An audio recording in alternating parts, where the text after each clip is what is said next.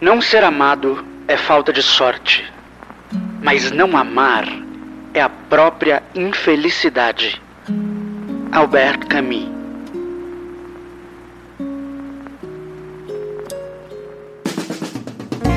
Eu acho que a arte inventa a realidade. Palavras mais bonitas. As que descrevem as coisas fundamentais. verdades que só a ficção suporta. Invenção é uma coisa que serve para aumentar o mundo. Um amador e faço questão de continuar a ser amador. Verborragia. Filosofia, arte e cultura em Fast Forward.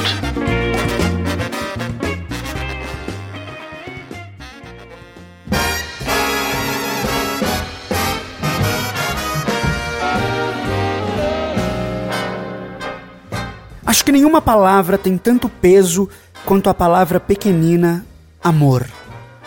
Vende-se o amor como essa coisa gigantesca, perigosa, tão valiosa e rara que se deve guardá-lo para si dentro do mais dourado dos cofres. Dou meu amor a poucos. Já ouvi por aí. Acho triste, admito. Conheço pouca coisa tão boa quanto amar. Muito mais saboroso do que ser amado, que por si só já é muito bom.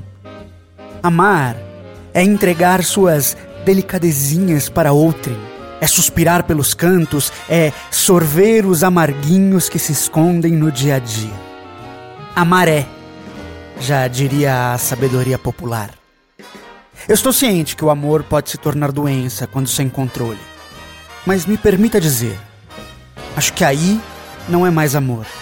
Doença é coisa séria demais. Amor é bobo, besta. O mercado transformou a palavra amor em produto, caro. Os românticos transformaram o amor em sofrimento enorme. Mas para mim, amor é uma coisa tão singela quanto aquela florzinha que insiste em brotar na dobra do calçamento. Sem fúria, sem destruição, sem valor monetário.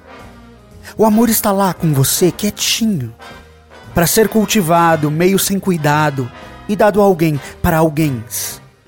E te aconselho, distribua, porque posso garantir que ele ressurge. Imagino que você deve estar me vendo como um ridículo, pouco preocupado, até meio inocente. E você estará certo. Eu sou ridículo e me orgulho disso. E mais, eu recomendo. É por ser ridículo que me permito amar o tempo todo. Porque o amor é ridículo. Amar é ser ridículo. E exige treinamento, prática. Ame as coisas à sua volta, as suas e as dos outros. Ame seu vizinho e seus desafetos. Ame suas paixões e seus amores. Ame, principalmente, a si mesmo. Ame essa bobagem que é amar e ser amado. E se por algum acaso você quebrar a cara e alguém desamado arrancar as florzinhas do seu amor, respire, espere, tome um tempo para que ele cresça outra vez e volte a distribuí-lo. Eu sei, esse episódio está ridículo.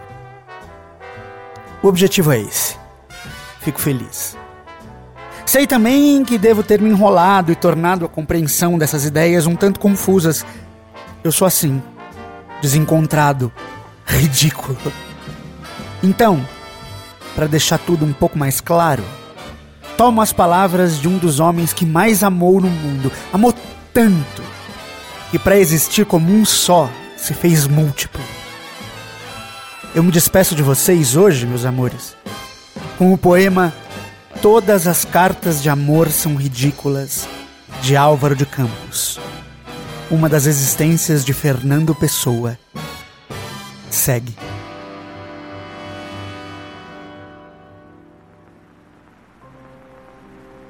Todas as cartas de amor são ridículas. Não seriam cartas de amor se não fossem ridículas. Também escrevi em meu tempo cartas de amor, como as outras ridículas. As cartas de amor, se há amor, têm de ser ridículas. Mas afinal, Só as criaturas que nunca escreveram cartas de amor é que são ridículas. Quem me dera, no tempo em que escrevia, sem dar por isso cartas de amor ridículas. A verdade é que hoje, as minhas memórias dessas cartas de amor é que são ridículas. Todas as palavras esdrúxulas, como os sentimentos esdrúxulos, são naturalmente ridículas.